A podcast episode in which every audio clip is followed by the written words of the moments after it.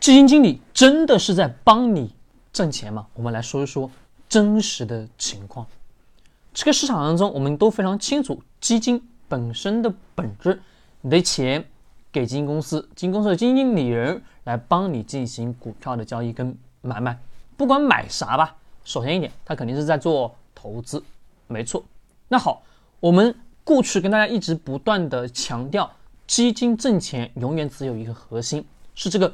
基金经理的投资能力是强还是弱？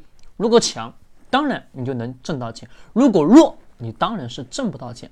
但是，纵观今天所有的基金的基金经理，大家会认为，热门型的基金基金经理就是一个非常好的、非常厉害的人物。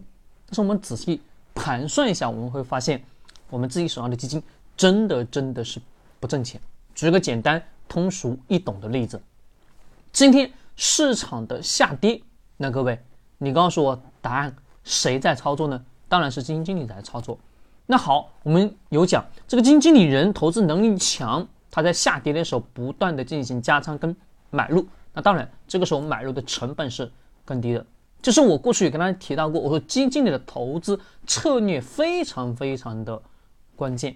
那好，基金经理为啥是没有挣钱呢？因为它的底层逻辑特别简单，今天市场。再跌，各位，跌的是谁的钱？跌的是你的钱。那好，基金经理是收你手续费还是不收呢？他也不会说，因为今天市场下跌了，亏损了，他就不收你手续费，该收还得收。那各位，背后是谁在亏损？当然是你自己在亏损。那我们仔细又来想想，我们按照筛选好的这个基金经理的方式方法去选择一个好的基金经理人，那不就是万事大吉了吗？大错特错，而真正的这个市场当中，基金经理有投资能力的公募市场，各位都会跑到私募市场，这是所有什么基金经理人的一个大的方向趋势。再讲简单的底层逻辑，就是谁都很非常清楚知道，我在是公募型基金当中挣的钱少，对吧？那我转到私募型基金当中，我挣的钱，各位那就不是一点点了。那仔细品品。